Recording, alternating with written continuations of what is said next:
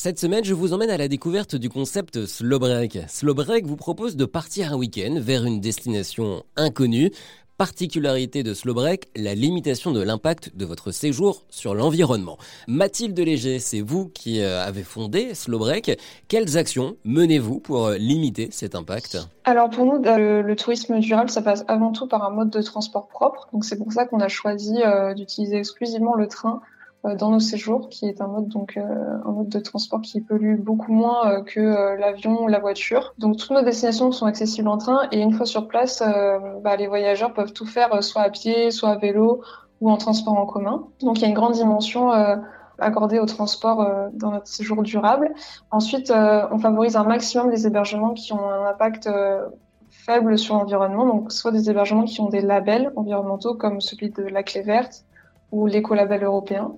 Et puis quand ils en ont pas, parce qu'ils en ont pas toujours, mais parfois ils ont quand même des démarches environnementales qui sont pas forcément euh, toujours mises en avant, bah nous on va venir euh, leur poser des questions, euh, essayer de comprendre comment, euh, ce qu'ils peuvent faire euh, par rapport à l'environnement. Et la troisième partie, c'est sur les activités. Donc nous, on propose aucune activité qui a un impact négatif sur l'environnement. Ce sera que des activités qui vont venir valoriser le patrimoine culturel ou le patrimoine naturel des destinations. Donc par exemple des visites guidées, des rencontres avec des habitants, du vélo, du kayak la dégustation de produits locaux, ce genre de choses. Alors vous nous avez parlé de ces hébergements éco-responsables, labellisés ou non. Euh, comment se nouent les euh, partenariats? Est-ce que c'est vous qui allez vers eux? L'inverse Comment ça se passe? Euh, Alors c'est un peu des deux. Donc il y en a qui viennent vers nous et des fois c'est nous qui allons vers eux. Donc bah, comme je vous disais, on s'appuie sur euh, les labels qui recensent donc bah, tous les hébergements qui ont justement des labels. Et puis nous, quand on va venir sourcer une destination, on s'appuie sur l'office de tourisme qui met en avant des, des hébergements.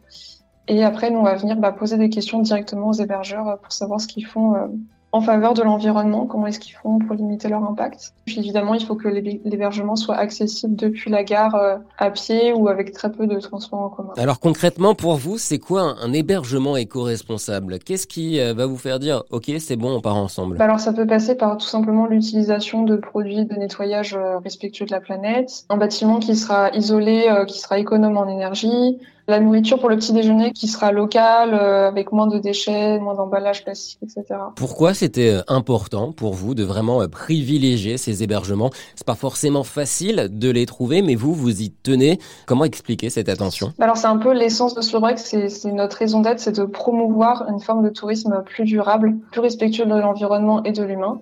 Donc c'est vraiment pour ça qu'on fait des week-ends en France en train, pour promouvoir un voyage plus local, plus durable. Et la, la destination mystère, elle vient ajouter, euh, on va dire, de l'aventure, l'aventure d'un voyage qu'on pourrait faire euh, plus lointain. C'est facile de trouver des hébergements éco-responsables aujourd'hui en France ou, ça reste encore un peu compliqué? C'est encore un peu compliqué. On va dire c'est émergent, il y en a de plus en plus et, et les hôteliers ou même les chambres d'hôtes ont envie de faire des efforts par rapport à ça.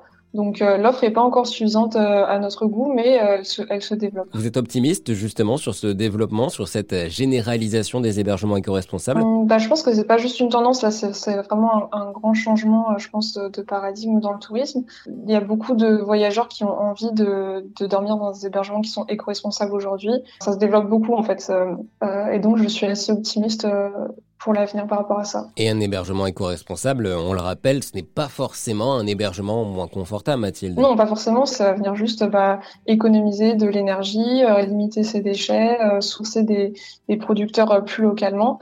Donc il n'y a aucun compromis qui est fait sur, sur le confort. Et c'était important de le rappeler. Merci beaucoup Mathilde. Pour l'instant, toutes les destinations que vous proposez sur Slowbreak se trouvent à deux heures de train des gares de Paris, Lyon et Bordeaux.